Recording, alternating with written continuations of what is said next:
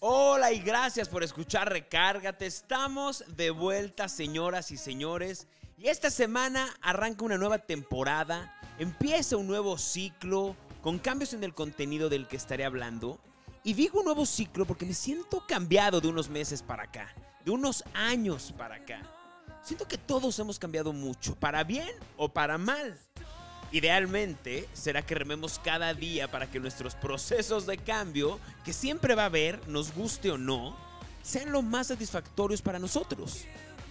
Tendemos a sentirnos incómodos con cambiar, con el cambio. Y el otro día escuché algo que me dejó con el ojo cuadrado, porque pienso que es cierto. Y es que, echando un vistazo a las cosas más increíbles que nos han pasado a lo largo de nuestra vida, surgieron de un proceso de cambio. Un cambio incómodo, un proceso de cambio que seguramente fue arriesgado. A mí me gusta verlo así. Cuando una puerta o una fase se cierra o se termina, significa en automático que una nueva comienza. Así que, bienvenidos.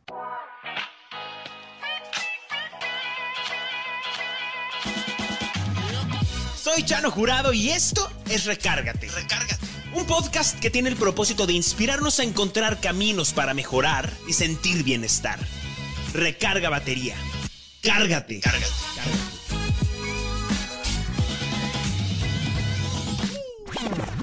¿Y cómo quieres que sea tu próxima etapa? ¿Cómo quiero ser en esta nueva fase? ¿En quién me quiero convertir? ¿Cómo se comportaría mi yo de mi futuro ideal?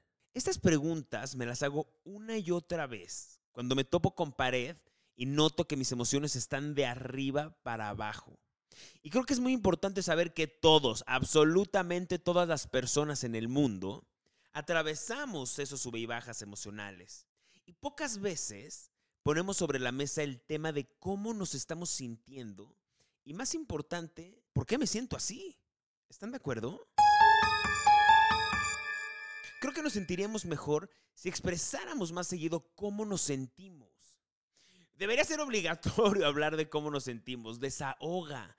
Es como quitarle un poco de presión a la olla express que está pasando en nuestra cabeza. Pienso que todos necesitamos hablar lo más seguido posible con nosotros mismos. O sea, activar eso que seguramente has escuchado que le llaman el diálogo interno, a eso que se llama reflexionar o meditar, como le quieras decir. Creo que debería formar parte de los hábitos de todo ser humano.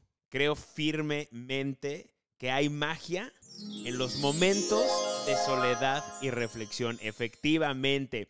Y para agarrarle cariño al cambio, hay que tomarse un tiempo para saber hacia dónde quieres apuntar en la vida, porque si no le apuntas a algo, no vas hacia ningún lado. Pienso que se trata de apuntar, hacer todo lo que puedas desde donde estés y sea como sea que estés.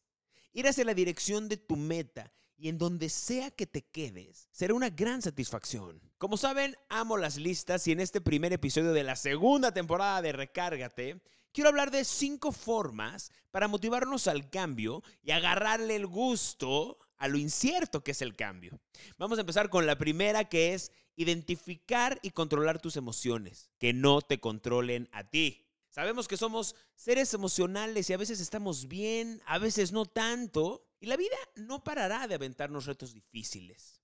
Y una salida que encuentro para agarrar al toro por los cuernos es entender que nuestras emociones son temporales y es muy importante sentirlas. Hagan la prueba con esto cuando se sientan mal. Dense 90 segundos, ¿ok? Con cronómetro en mano y analiza lo que sientes. Pregúntate, literal, ¿cómo me siento? No, bueno, pues me siento preocupado, me siento triste, me siento frustrado, me siento perdido, me siento enojado. Ya que haya una respuesta, corre el tiempo. Respira, inhala, exhala.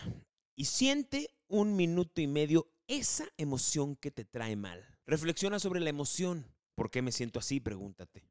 ¿Cuál puede ser el trasfondo de sentirme así y qué puedo hacer para sentirme mejor? Y simplemente siéntela algo te quiere decir. Un minuto y medio de sentir nuestras emociones. Y es que nuestras emociones son temporales. Un día puedes estar sin esperanza, sin ganas, pero es como una ola que va y viene.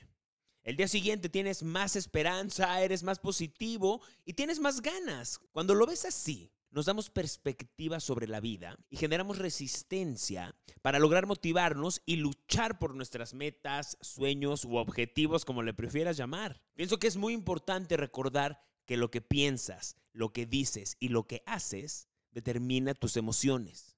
Y más importante aún, reconocer que si no estás pudiendo, tomar terapia o platicar con algún especialista en salud mental es una buena idea. Hay una frase que me encanta de Henry Wadsworth que dice, todo hombre tiene penas secretas que el mundo desconoce. Y muchas veces llamamos frío a un hombre que tan solo está triste. Y es que las afectaciones en la salud mental no se pueden ver, pero todos las tenemos. Todos estamos en una batalla constante por mejorar nuestra salud física y mental, al menos deberíamos. Pero hay algo que sí podemos hacer para que alguien se sienta mejor. Y eso es ser amables con las personas, regalar una sonrisa, dar un buenos días o un saludo con contacto visual. La segunda forma para agarrarle cariño al cambio es ser optimista sin caer en el positivismo tóxico. Y es que díganme si no, pero qué cansado y desgastante es estar con un pesimista. Seamos honestos, nadie quiere estar cerca del pesimista y el negativo.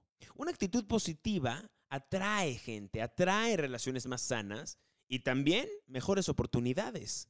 Dicen que hay que estar preparado para lo peor y esperar lo mejor. Es estar listo para cualquier adversidad, pero mantener siempre la esperanza. Adoptar una psicología positiva es una cosa y el positivismo tóxico es otra. O sea, no se trata de todo está bien cuando las cosas no lo están. A mí me gusta entenderlo como, como que hay luz, hay obscuridad y mi preferencia va hacia ver el mundo desde el lado de la luz, desde el lado luminoso, reconociendo que a veces caemos en el lado oscuro, pero siempre puedes recalibrar. La tercera forma para agarrarle cariño al cambio es filtrar tus relaciones. Primero es básico reconocer el gran poder que tienen nuestras relaciones. Seguramente han escuchado que somos el promedio de las cinco personas con las que más tiempo pasamos. Hablo de nuestros amigos, nuestra pareja, la gente que forma parte de nuestros círculos cercanos. Nuestras relaciones determinan la calidad de nuestra vida, son nuestra historia y nosotros somos autores de nuestra vida. Edita tu historia a tu gusto, a tu manera. Aquí hay de dos sopas, la gente que te suma la gente que te resta. Y si no te suma, resta. Bye. Y no se trata tampoco de ser grosero y mandar a la gente al carajo, no. Simplemente elegir con quién vas a pasar tu tiempo. Porque entre el trabajo, la familia y la vida en general, tampoco tenemos tanto tiempo para tanta gente. Entonces, se vale filtrar a la gente que te hace sentir bien. Haz la prueba. La cuarta forma para agarrarle cariño al cambio es trabajar en equipo. A ver, el cambio siempre es difícil. La vida es compleja y adaptarse no siempre es sencillo. Las cosas se vuelven más fáciles en equipo. Hay quien se mueve mejor solo, pero siempre y sin excepción, llega un punto en el que no se puede solo y se necesita de gente para crecer. Creo que es muy importante tomarte el tiempo para encontrar a las personas correctas que te puedan ayudar o guiar en tu camino. Sí o sí llega el punto en el que no sabemos por dónde darle. Y es ahí cuando debes usar la herramienta de pedir ayuda a alguien que esté más adelante que tú en el camino. Y generalmente la gente ayuda, haz la prueba. Pienso que un paso importante cuando estás en un proceso de cambio es mantenerte cerca o alrededor de la industria en la que quieres estar, cerca de la industria donde estén tus sueños. Y esto nos lleva a la quinta forma o herramienta para agarrarle cariño al cambio, que es encontrar motores motivacionales. Dime si no, pero hay días en los que no sabe uno ni cómo empezar o que no tiene uno ni ganas. Y es ahí cuando debemos tener una lista de las cosas que te provocan entusiasmo. Te hago una pregunta. ¿Qué te motiva? A mí, por ejemplo, me motiva empezar el día con 15 minutos de meditación. Me desmotiva empezar el día y meterme a redes sociales. Si eso es lo primero que hago, en automático el resto de mi día estoy desmotivado, comparándome, sintiéndome horrible. Me motiva apropiarme de mi mañana, al menos la primera hora de mi día. Disfrutar tomar mi café, meditar y hacer lo que, lo que cada quien quiera hacer en su mañana. Cada quien tiene su rutina. Me motiva tener en papel lo que voy a hacer en la semana. Una lista diaria con las tres cosas más importantes que puedo y debo hacer hoy y que me acercan a la versión que quiero de mí o que me acercan a mis sueños. A eso que algunos llaman tareas A y luego están las tareas B, esas que no son relevantes y esas que puedes dejar pasar perfectamente. Me motiva, por ejemplo, tener role models, ejemplos a seguir y preguntarme qué han tenido que hacer para lograr lo que sea que admires en ellos. Si admiras eh, la carrera profesional de una persona, si admiras eh, la relación en pareja que tiene una persona, si admiras el físico que tiene una persona, todo requirió de esfuerzo y sacrificio y mucha motivación. Me motiva hacer ejercicio, por ejemplo. Aunque empezar me cuesta mucho, pero me arrastro y lo hago. Y después se siente increíble. La motivación es contagiosa. Así que júntate con gente que nutra tu flama de la motivación. Para mí, lo más importante para disfrutar el cambio, pienso que es divertirse. Sea como sea que estés viviendo tu etapa de cambio, diviértete. Ten una mente abierta a las maravillas que nos trae lo incierto y nutre lo bueno y maneja lo malo. Y lo más importante es recordar que el cambio lo vive cada quien a su ritmo. Muchas, muchas gracias por estar aquí. Si quieres seguir la conversación, podemos hacerlo en redes sociales. Me encuentras como Chano Jurado o en chanojurado.com. Si este contenido te aportó algo de valor, compártelo. Sería muy valioso para el crecimiento de este podcast si lo calificas con 5 estrellas o con un comentario según la plataforma en la que nos estés escuchando. Hasta la próxima semana, ya saben, todos los lunes, episodio nuevo de Recárgate.